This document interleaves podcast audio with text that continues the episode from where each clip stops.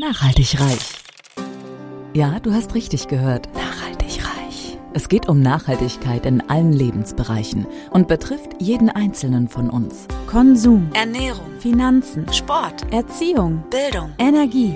Klaus Hartmann macht Nachhaltigkeit greifbar. Er ist Keynote-Speaker, Dozent und Experte und zeigt auf, warum Nachhaltigkeit die Lebensgrundlage für spätere Generationen ist und wir uns genau jetzt Gedanken darüber machen sollten. Kein erhobener Zeigefinger, eher ein Blick für die Möglichkeiten. Werde auch du nachhaltig reich. Hallo und herzlich willkommen zum Nachhaltig Reich Podcast. In dieser Folge geht es um das Thema Finanzen bzw. Investieren und Trading. Und bei mir im Interview ist heute der Mario Lüttemann, dem Experten für Investieren und Trading. Und kennengelernt habe ich den Mario bei einer ähm, gemeinsamen Veranstaltung beim Hermann Scherer vor ungefähr einem halben Jahr. Und ich freue mich ungemein, dass er heute bei uns ist. Aber bevor ich ihn offiziell begrüße, möchte ich erstmal die Anmoderation von Mario vorlesen. Vom Hauptschüler zum Self-Made Trading Millionär. Mario Lüdemann ist Experte für Börsenhandel und Vermögensaufbau, Buchautor, Management-Trainer und einer der besten Trading-Coaches Deutschlands. Er wurde aktuell mit dem Black Bull Award 2020 in der Kategorie Trader des Jahres ausgezeichnet. Und nach seinem Hauptschulabschluss begann Mario erstmal eine Vertriebskarriere bei Bofrost und später bei Bertelsmann. Und mit mehr als 55.000 durchgeführten Trades führt er sein eigenes Portfolio. Das Wissen und die Faszination aus über 25 Jahren Berufserfahrung teilt er jetzt mittlerweile in Seminaren und exklusiven Masterminds. Und ähm, sein Vortrag, ein kleines Konto, Großtraden, haben zwischenzeitlich mehr als 500.000 Trader und Anleger sich angesehen. Und dazu äh, passend erschien auch im Jahr 2017 sein gleichnamiges Buch. Und Marios Ziel ist es, möglichst viele Menschen für das Thema Börse zu begeistern und sie finanziell unabhängig zu machen. Jetzt möchte ich dich, Mario, ganz herzlich begrüßen und freue mich, dass du bei uns bist. Ja, vielen Dank, Klaus. Also ich freue mich auch, äh, heute da zu sein und äh, ich bin sehr gespannt auf die Fragen. Ja, also wir starten ja mal traditionell so ein bisschen bei der Person. Ich finde es ja schon beeindruckend, dass du praktisch ähm, von der Hauptschule es geschafft hast, äh, Millionär zu werden. Das sind ja im Prinzip so die Geschichten, die man aus den USA mal kennt, vom Tellerwäscher zum Millionär.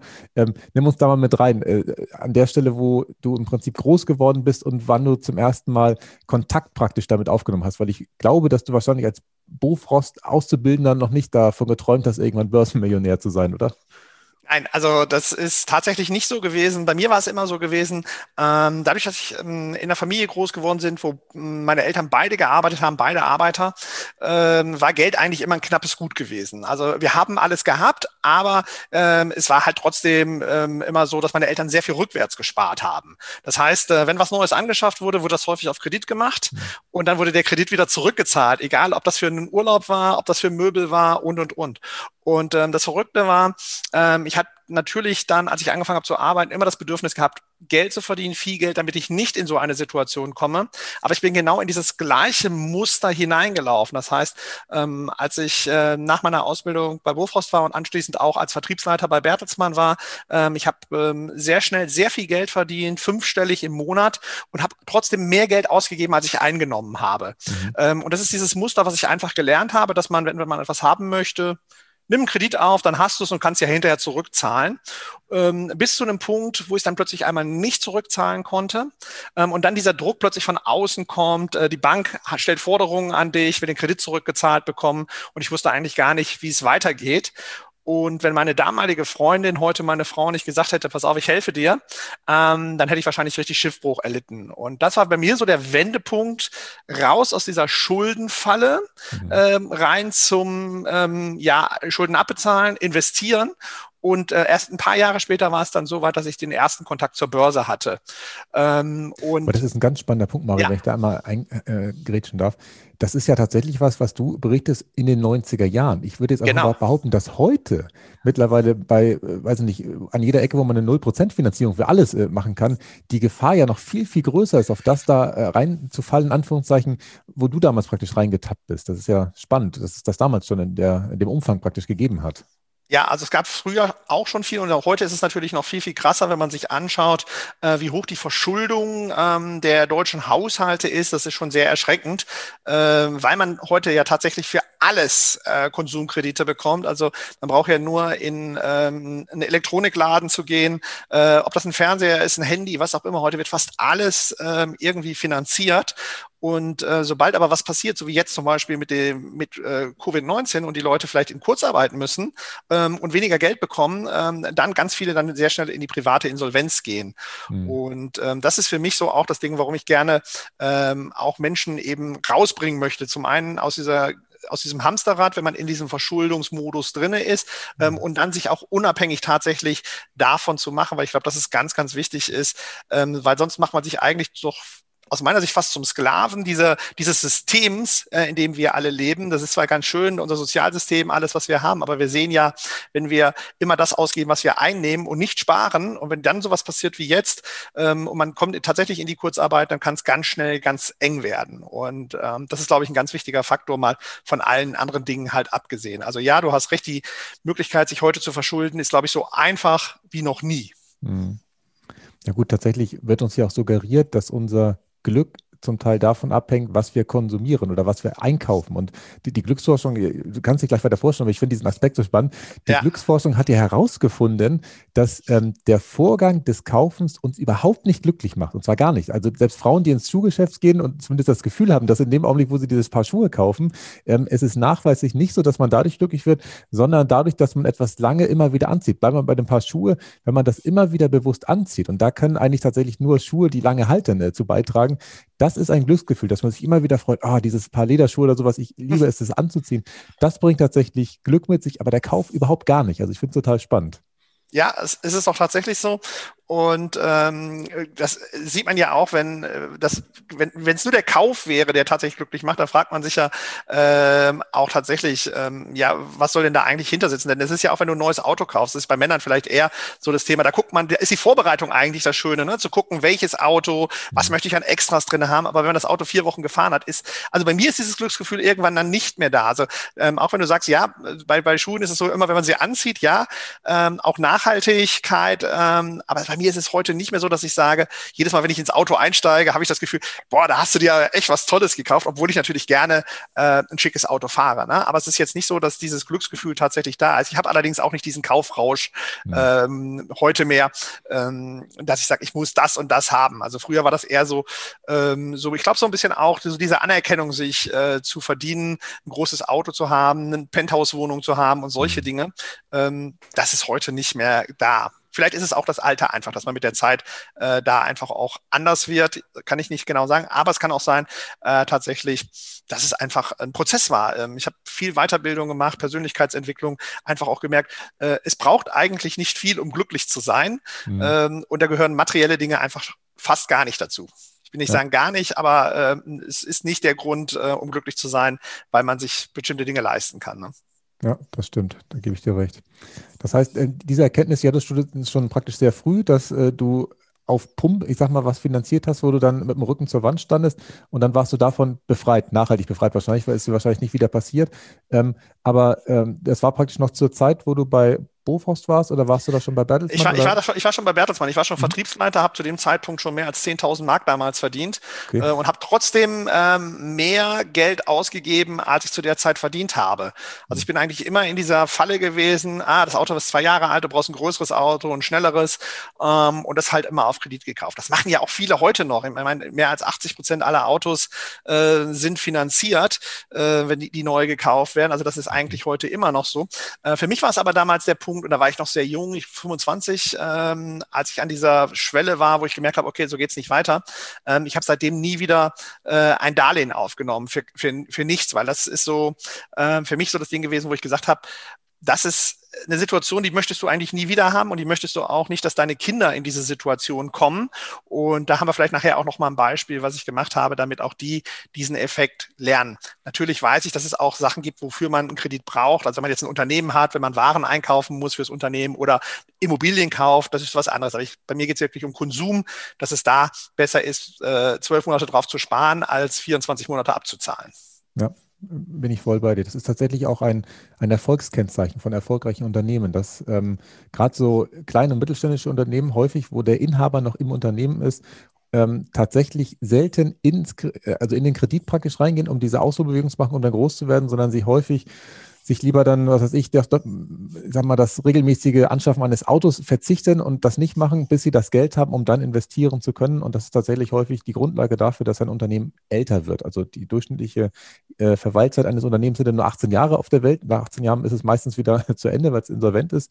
Und die, die älter werden, haben tatsächlich ähm, wenig mit Fremdkapital gearbeitet. Das ist ähm, auffällig. Aber ähm, das heißt, wir sind irgendwo Mitte 20. Ist das schon der Zeitpunkt gewesen, wo du dann damals äh, den ersten Kontakt zur Börse hattest oder ist das dann tatsächlich noch mal ein paar Jahre später erst? Das passiert? ist tatsächlich noch ein paar Jahre später gewesen. Okay. Ähm, mit 25 war das ungefähr gewesen, als ich in, in diese ähm, Sache reingeschlittert bin. Äh, an die Börse bin ich dann Ende 20 gekommen. Da war ich, glaube ich, 28, 29.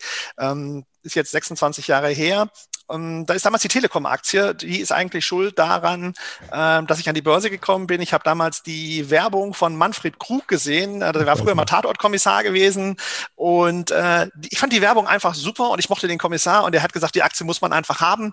Äh, sie war ja früher dieser Slogan, die Volksaktie.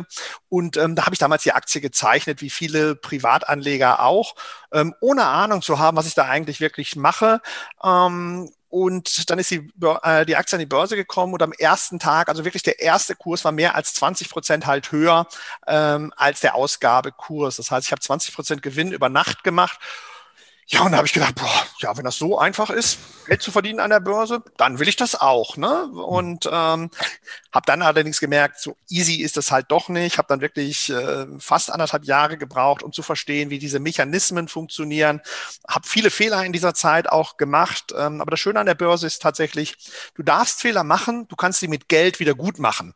Äh, das heißt, ähm, am Ende bezahlst du halt jeden Fehler und du siehst auch diesen Fehler sofort in deinem Konto. Und dann ist der Lerneffekt sehr schnell da. Und ähm, zwei Jahre später, das war 1998, ähm, habe ich dann so viel Geld damit verdient, dass ich meinen Beruf als Vertriebsleiter aufgegeben habe und dann ja angefangen habe, als Börsenhändler zu arbeiten. Okay.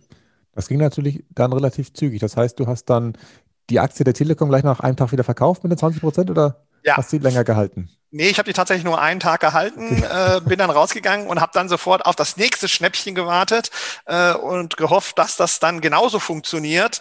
Aber wie gesagt, äh, das ging wirklich rauf und runter. Also es war wirklich ein Jahr, äh, wo ich gedacht habe, boah, ist das ein hartes Los, ähm, hier wirklich Geld zu verdienen. Und es hat wirklich fast anderthalb Jahre gedauert, bis ich für mich ein System gefunden habe, äh, mit dem es mir gelungen ist, kontinuierlich an der Börse Geld zu verdienen. Und als ich das dann hatte, dann hatte ich nebenberuflich halt tatsächlich mehr verdient als in meinem Hauptberuf. Und ähm, dann haben meine Frau und ich die Entscheidung getroffen, okay, das mache ich hauptberuflich. Denn ähm, es ist eine Entscheidung, die, glaube ich, muss man auch gemeinsam treffen. Denn ähm, mein ältester Sohn ist 1997 geboren worden, 98 habe ich mich selbstständig gemacht und wusste, dass der zweite unterwegs ist. Also in so einer Phase zu sagen, du gibst deinen sicheren Job als Vertriebsleiter auf, um Börsenhändler zu werden und mit deinem eigenen Geld zu arbeiten, das ist schon ein Schritt gewesen. Mhm. Ähm, aber den haben wir gemeinsam getroffen und ehrlich gesagt, wir haben ihn auch nie wirklich bereut auf diesem Weg in den letzten 25 Jahren, ähm, weil das Leben eines Börsenhändlers ist schon sehr speziell. Man muss es auch mögen, aber aus meiner Sicht ist es wirklich ähm, einer der besten Berufe, die man haben kann, denn ähm, abgesehen davon, dass man damit sehr schnell finanziell frei werden kann, man kann halt auch von überall aus arbeiten, wo man möchte. Arbeit mhm. muss man genauso wie jeder andere auch. Ähm, lernen muss man auch genau wie jeder andere auch. Aber du kannst es halt von überall aus machen. Ob ich jetzt hier in Ostwestfalen bin, wo ich wohne, ähm, ich bin sehr viel ähm, privat und beruflich unterwegs. Ich mache mindestens drei Monate im Jahr, äh, bin ich nicht zu Hause und kann aber von überall aus mit einem Laptop eigentlich arbeiten. Und das ist eigentlich das Schöne. Man muss also das nicht unbedingt von zu Hause aus machen. Mhm. Spannend. Okay. Ähm, Mario, bevor wir auf ähm, das kommen, was praktisch ähm, du jetzt täglich machst und was du auch mittlerweile an andere Menschen weitergibst, würde mich die Frage einmal interessieren, ähm, was du mit dem Begriff der Nachhaltigkeit verbindest. Bei mir ist es immer so ein Wald, den ich gleich vor Augen habe, wo man so viel ernten sollte, wie nachwächst. Was ist das, wo, wo du entweder privat oder auch beruflich äh, sofort dran denken musst? Ähm, also ich bin auf das Thema Nachhaltigkeit ehrlich gesagt erst relativ spät gekommen. Ähm, meine Schwiegereltern ähm, haben immer schon auf ihrem Grundstück ein großes Gemüsebeet gehabt. Und da habe ich so die ersten Kontakte tatsächlich dazu gehabt. Natürlich meine Großeltern, die haben Bauernhöfe gehabt, beide.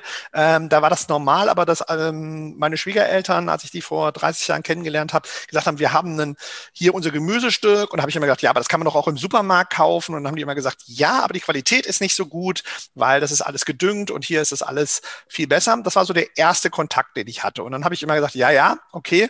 Aber die Sachen haben mir wirklich auch besser geschmeckt. Und das war so die mhm. ersten Schritte. Ähm, und dann haben wir angefangen tatsächlich äh, zu schauen, okay, wo bekommen wir denn eigentlich die Lebensmittel her? Und haben uns da mit dem Thema einfach mehr auseinandergesetzt und haben dann angefangen, okay, wir kaufen nur noch auf dem Markt. Dann haben wir angefangen, tatsächlich Biogemüse zu kaufen. Ähm, dann das Thema, also bei mir dreht sich halt oder bei uns auch sehr viel um das Thema Essen natürlich auch. Ähm, dann haben wir angefangen, okay, Fleisch. Äh, als meine Frau mich kennengelernt hat, habe ich dreimal am Tag Fleisch gegessen. Ne? Morgens mit Wurst angefangen, mittags warm, irgendwie, keine Ahnung, äh, Schnitzel oder Currywurst, was auch immer. Wenn man als Außendienstler unterwegs ist im Vertrieb, ist es halt, man isst immer sehr schnell irgendwas und abends sind wir mit dem Team essen gegangen. Also das war so, als sie mich kennengelernt hat vor 30 Jahren. Heute wird es das überhaupt nicht mehr geben. Also sie hat, sie hat das dann reduziert. Es gibt nur noch zweimal am Tag, dann nur noch einmal am Tag. Jetzt gibt es nur noch viermal in der Woche so ungefähr. Ähm, also das heißt, es ist da schon runtergegangen. Ich werde wahrscheinlich niemals Vegetarier werden. Also das ist auch für mich schwierig. Ähm, wobei, ich habe dieses Jahr tatsächlich eine Reise gebucht, eine Woche lang, äh, wo es nur veganes Essen gibt. Das habe ich ganz gezielt gemacht, weil ich einmal sehen wollte, ähm, ist das nur ein Vorurteil, das ich habe? Oder ähm, ich, ich möchte einfach diesen Selbsttest machen. Oder freue ich mich auch drauf auf diese Reise? Ähm, aber das sind so für mich so diese Schritte, in diese Richtung zu gehen. Und es geht natürlich über, über viele andere Dinge halt auch, äh, wenn ich beruflich muss ich natürlich viel reisen und ich bin früher halt auch sehr viel mit dem Auto gefahren. Ähm, heute nutze ich halt nach Möglichkeit die Bahn, wenn es geht. Also das ist nicht nur ähm, wegen der Umwelt, da bin ich auch ehrlich, sondern auch häufig, weil es ähm, für mich bequemer ist, als acht Stunden in einem Auto zu sitzen, äh, das zu machen. Aber es hat natürlich immer auch diesen Effekt der Nachhaltigkeit. Ähm, also ich versuche das Stück für Stück umzusetzen, aber es ist jetzt auch nicht so, dass ich jetzt sage, ähm, ich bin da jetzt sehr penetrant, da wirklich zu gucken, dass ich das überall hinbekomme. Also da, wo es machbar ist, wo ich es relativ einfach umsetzen kann. Und ich glaube, das ist ähm, so aus meiner Sicht auch wichtig, wenn jeder bei sich zu Hause selber anfängt und guckt, wo kann ich das hinbekommen mit der Nachhaltigkeit. Ich glaube, dann haben wir schon viel geschafft. Ähm, klar wird es immer irgendwelche Vorreiter geben. Ich weiß, als wir uns damals kennengelernt haben, hast du ja auch gesagt, äh, du Automobilkonzern und du bist auch, der da wirklich ein, äh, das viel Wert darauf legt. Ähm, das sind immer so Dinge, die mich inspirieren, einfach zu gucken, wo kann ich das auch machen. Aber wie gesagt, es ist jetzt auch nicht so, dass ich jetzt sage, ähm, ich würde deswegen mein Auto abschaffen wollen, was auch schon schwierig ist, wenn man auf dem Land wohnt. Ähm, von A nach B zu kommen. Ich finde, man muss so, so ein Gleichgewicht halt finden.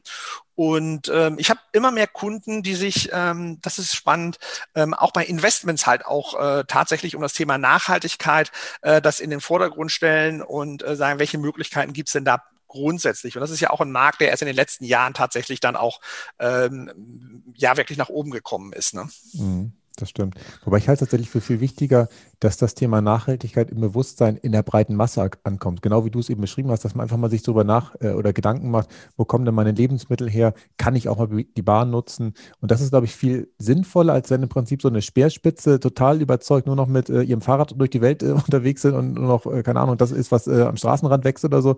Das ist auch nett und gut, aber es ist eigentlich viel wichtiger, dass wir alle im Prinzip so ein bisschen in die richtige Richtung unterwegs sind. Das bringt dann viel mehr, als wenn einzelne äh, heldenhaft unterwegs sind. Ja, das glaube ich auch, weil äh, die dann ähm, häufig dann auch von den anderen als Fanatiker gesehen werden und dann sagen, äh, jetzt erst recht nicht. Also ich glaube auch, äh, es muss diese Menschen geben, also ich finde das auch gut, dass sie das machen, weil es ist so bei allem, ich habe früher auch die Grünen belächelt äh, vor 20, 25 Jahren.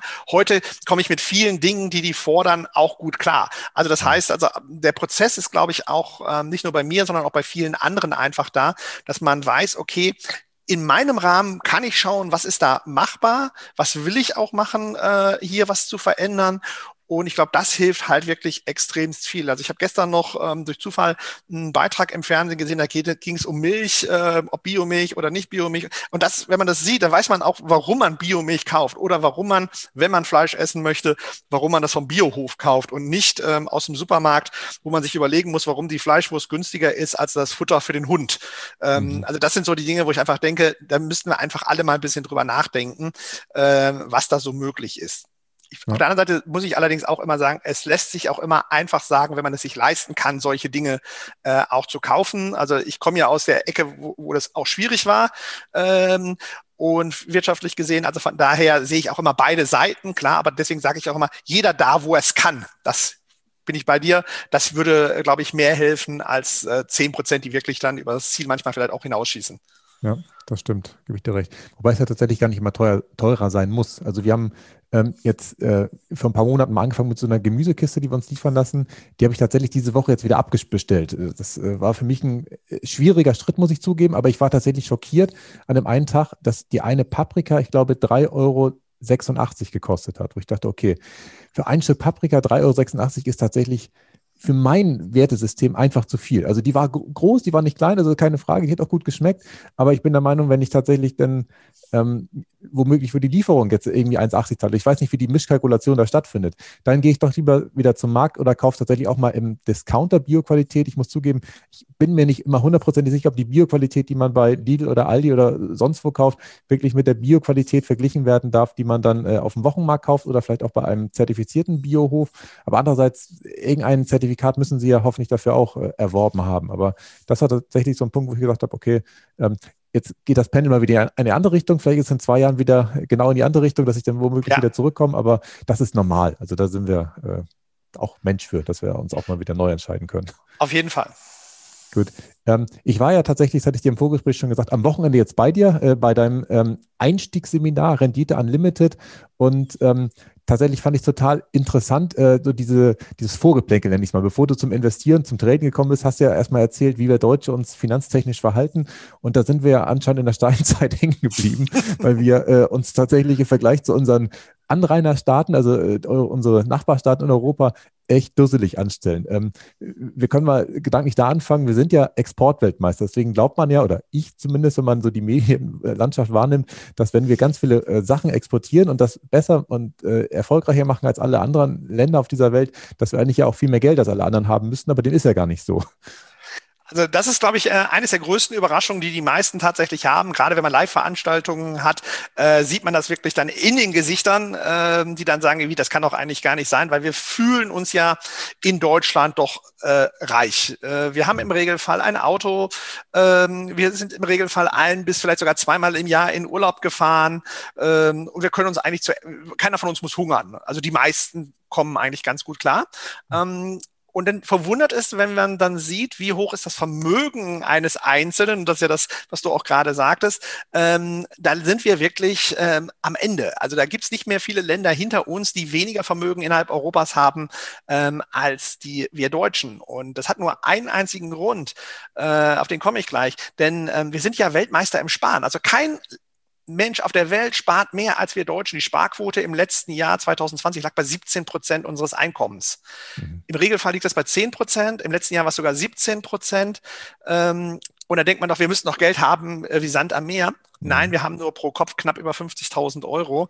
Und damit sind wir ja fast Schlusslicht in Europa. Also äh, Länder wie äh, Spanien, Belgien, Holland, deutlich, deutlich mehr als wir.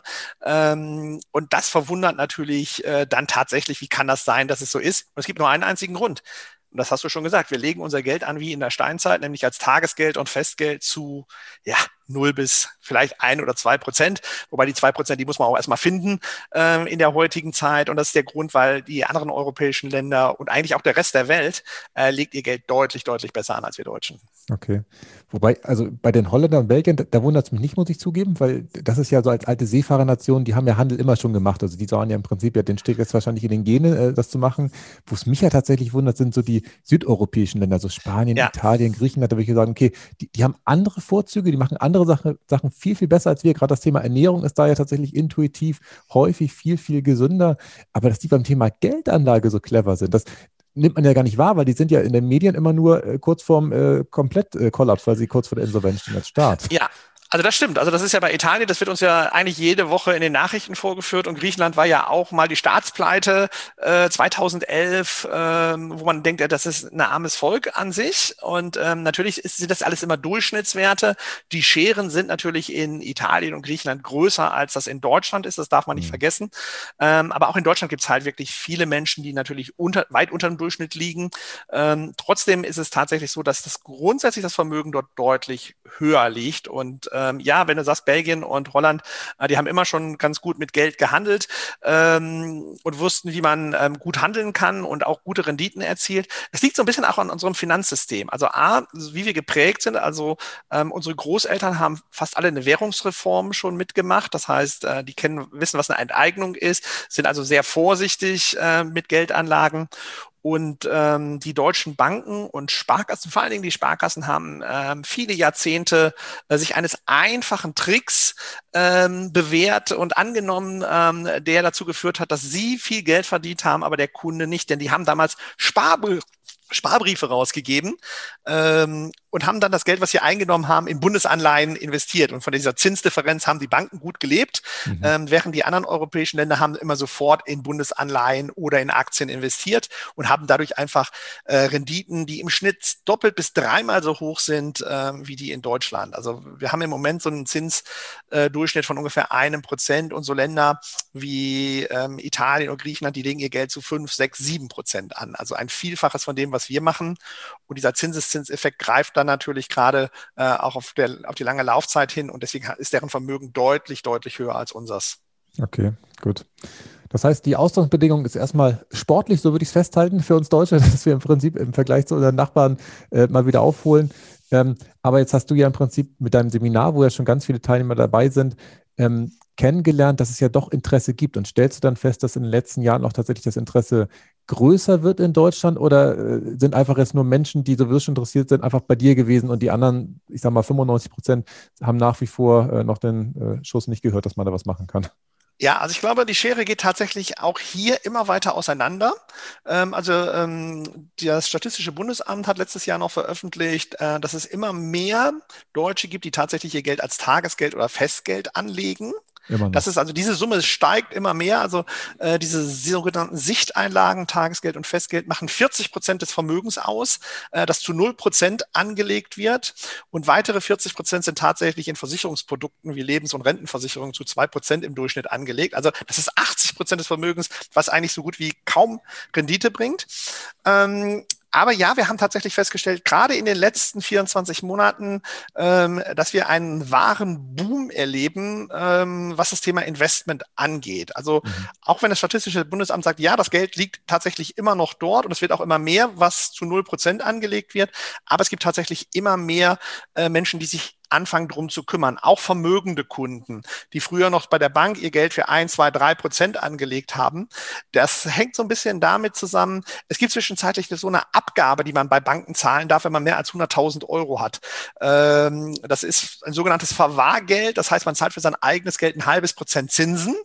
Und ähm, irgendwann dann kommt natürlich jeder Investor auf die Idee äh, zu sagen, ich muss ja irgendwas machen mit meinem Geld. Und ähm, das ist dann wirklich so der Schritt, dass man dann anfängt und sagt, okay, ähm, ich muss mich jetzt einfach mal drum kümmern, ähm, um mehr aus meinem Geld zu machen. Also dass ich nicht nur die Inflation habe und dieses Verwahrgeld, sondern dass am Ende auch was überbleibt. Und ähm, das ist wirklich eine Kundengruppe, die immer größer wird. Das sieht man auch daran, wir haben Rendite Unlimited, ich habe es ja am Wochenende gesagt, vor zwei Jahren gestartet mit 50 Teilnehmern äh, in, in München, dann über Düsseldorf, Frankfurt, da waren wir schon 130, jetzt online äh, am Wochenende 1200 Teilnehmer. Also da sieht man, wie das wirklich nach oben zieht und ähm, ich glaube, da ist auch kein Ende zu sehen, weil äh, immer mehr Menschen darauf aufmerksam werden, dass sie etwas tun müssen, auch was die Altersvorsorge angeht. Ähm, es ist halt ein Prozess, das dauert halt einfach ein bisschen, äh, bis das in den Köpfen so drinne ist, aber ich glaube, das kommt. Also wir werden das, glaube ich, äh, in den nächsten Jahren sehen, dass ähm, immer mehr Menschen sich darum kümmern, weil ähm, auch diese Beratung in den Banken ja deutlich schwieriger geworden ist, auch für die Banken. Also ich bin immer ein großer Freund davon, äh, den nicht den schwarzen Peter zuzuschieben, weil die können ja am Ende des Tages auch gar nichts dafür. Die Zentralbanken sorgen dafür, dass wir eine Nullzinspolitik seit vielen Jahren haben Und äh, somit haben auch die Banken kaum Alternativen, einem wirklich was Vernünftiges anzubieten. So, und ähm, deswegen nützt es dann nichts, auf die Banken am Ende des Tages zu schimpfen oder auf die Versicherungen, die sich eben über äh, den Finanzmarkt auch äh, ja, reinvestieren. Und ähm, deswegen, man muss, glaube ich, selber hingehen und es gibt aus meiner Sicht zwei bis drei gute Möglichkeiten, ähm, gut zu investieren und das ist immer in Sachwerte, also in Immobilien, auch das ist jetzt schwieriger geworden, weil die Immobilienpreise sind natürlich explodiert in den letzten zehn Jahren. Mhm. Das ist der Aktienmarkt und es sind die Rohstoffe. Das sind eigentlich die Bereiche, die uns auch immer schützen vor Inflation. Das war auch schon in jedem Jahrzehnt so, dass diese drei Bereiche immer dafür gesorgt haben, dass die Menschen, die Geld haben, immer durch jede Krise auch gut gekommen sind. Mhm. Ja, das stimmt, da gebe ich dir recht. Ähm, das ist gerade schon angesprochen, ähm, das Thema Rentenlücke oder Versorgung im Alter. Da hattest du ja tatsächlich auch eine schöne Grafik dabei, die du, glaube ich, aus dem Fernsehen irgendwo genommen hast, ja. wo tatsächlich ich auch überrascht war, dass durch, die, durch den Steuerabzug, der im Alter stattfindet, durch die ähm, Pflegeversicherung und Krankenversicherungsbeiträge, die man zahlen muss und einfach durch die Rentenminderung, die stattfindet, dass selbst auf bei mittleren Einkommen oder auch etwas gehobenen Einkommen da am Ende meistens nur noch um die 1000 Euro äh, netto übrig bleiben. Da, da war ich schockiert, muss ich zugeben. Ja, also ich war, als ich den Beitrag im Fernsehen gesehen habe, ich glaube, es war plus minus gewesen, mhm. ähm, dieser Beitrag, äh, der hat mich auch wirklich wachgerüttelt, weil als ich gesehen habe, okay, eine, eine alleinerziehende Frau, die 1500 Euro verdient und knapp 1000 Euro Rente kriegt, habe ich gedacht, ja, okay, das passt. Ähm, als dann das zweite Beispiel kam, äh, der Meister, der 50 Jahre gearbeitet hat, wirklich zweieinhalbtausend Euro netto verdient, dass der aber auch nur knapp 1000 Euro Rente bekommt nach Steuern und Sozialversicherungsbeiträgen, das hat mich schockiert, weil mhm. das ist sicherlich so ein Durchschnitt, äh, äh, dessen, was die meisten auch so vielleicht an Nettoeinkommen haben.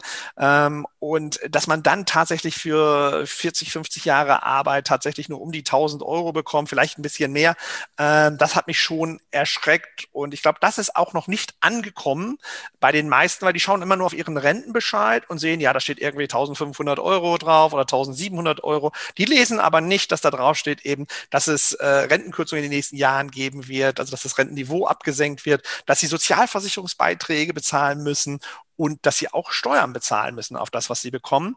Ähm, und wenn das ein bisschen mehr publik gemacht werden würde, glaube ich, würden die Menschen auch viel mehr dazu kommen, sich darum zu kümmern, ähm, welche andere Wege zu gehen, um eine zusätzliche Rente aufzubauen. Denn so schiebt man das einfach ab, weil wir das auch gewohnt sind von unseren Eltern, Großeltern. Der Staat sorgt schon durch die gesetzliche Rentenversicherung dafür, dass es uns gut geht. Und das war ja auch bei der Generation ähm, unserer Großeltern so und auch vielleicht noch bei unseren Eltern. Aber es mhm. wird für unsere Generation Generation oder die äh, meiner Kinder auch, ähm, glaube ich, ganz, ganz schwierig werden. Ich glaube nicht, dass das Rentensystem das dauerhaft packen wird, weil äh, das hört man jetzt ja auch, dass Deutschland tatsächlich die, das Land ist mit den ähm, ja wirklich alten Menschen. Und äh, wenn immer weniger Menschen natürlich in dieses System einbezahlen und immer mehr Menschen Rente bekommen, dann wird es natürlich irgendwann zum Kollaps kommen. Ja, das stimmt, das ist richtig. Ähm, am Wochenende hatten wir ja tatsächlich über zwei große Bereiche gesprochen. Das, das, Thema Investieren, wo du eben schon ganz knapp drauf eingegangen bist, und das Thema Traden. Ähm, magst du da vielleicht erstmal den Unterschied einmal kurz erklären, was man unter diesen beiden äh, Disziplinen praktisch äh, versteht? Ja, ähm, also investieren ist etwas, was ich grundsätzlich jedem rate. Also jeder von uns sollte Investor werden, egal wie groß sein Vermögen ist. Ob, ob er äh, 1000 Euro hat oder eine Million, äh, man sollte sich auf jeden Fall mit diesem Thema auseinandersetzen, denn wenn man anfängt zu investieren und investieren heißt, man legt Geld weg über einen längeren Zeitraum, ähm, damit man hier eine hohe Rendite bekommt, im Idealfall eine zweistellige Rendite. Und das ist ohne Probleme möglich, äh, wenn man ähm, weiß, mit welchen Mechanismen man arbeiten muss am Aktienmarkt, ist das sehr, sehr einfach möglich. Ähm, es geht also hier darum, wirklich mittel- und langfristig sein Geld anzulegen. Im Idealfall fünf Jahre, zehn Jahre, 20 Jahre, das ist eigentlich ideal. Ich bringe immer ganz gerne ein Beispiel, wenn man bei der Geburt des Kindes 10.000 Euro anlegt, ähm, am Aktienmarkt und eine zweistellige Rendite erzielt, kann man davon das Studium des Kindes bezahlen und das Kind kann mit 60 später in Rente gehen und ist auf das staatliche System nicht angewiesen, weil der Zinseszinseffekt hier einfach so stark greift. Das heißt also, investieren sollte auf jeden Fall jeder machen, weil es uns einfach unabhängig macht, wirtschaftlich und auch eben in allen anderen Dingen. Ähm, Trading, das ist meine Heimat, was ich seit 25 Jahren mache. Ähm, da geht es um den kurzfristigen Handel, also das Ausnutzen von ähm, Schwankungen ähm, aufgrund von Nachrichten zum Beispiel, wenn ein Unternehmen so wie Tesla äh, im Herbst äh, sagt, okay, wir äh, machen eine Konferenz äh, zum Thema Battery, also Batterien, ähm, dann steigt natürlich äh, logischerweise ähm, hier tatsächlich der Aktienkurs, weil die Menschen sagen, ah, da kommt wieder was Neues, äh, die Aktie wollen wir haben. Oder ein Aktiensplit äh, kommt ähm, oder es sind andere positive Nachrichten, die Aktien nach oben treiben. Und machen wir uns nichts vor, ähm, der, der äh, Elon Musk schafft es einfach, Menschen zu begeistern, nicht nur für sein Produkt, sondern eben auch ähm, diese Aktien zu kaufen und ähm, so wünsche ich mir eigentlich viele Unternehmer, dass sie wirklich vorangehen und begeistert über ihr Produkt sprechen, äh, wie er es macht, ähm, weil das für, sorgt dafür, dass natürlich das Unternehmen nach oben geht. Man darf nicht vergessen, das Unternehmen hat im letzten Jahr mehrere hundert Prozent Gewinn gemacht und auch in den Jahren davor. Ich kenne sehr viele Kunden, die in Tesla investiert haben, um dann aus dem Gewinn sich einen Tesla kaufen zu können. Ähm, also auch das ist eine gute Herangehensweise. Es ist jetzt nicht wirklich investieren, sondern die geben es ja auch wieder für Konsum aus.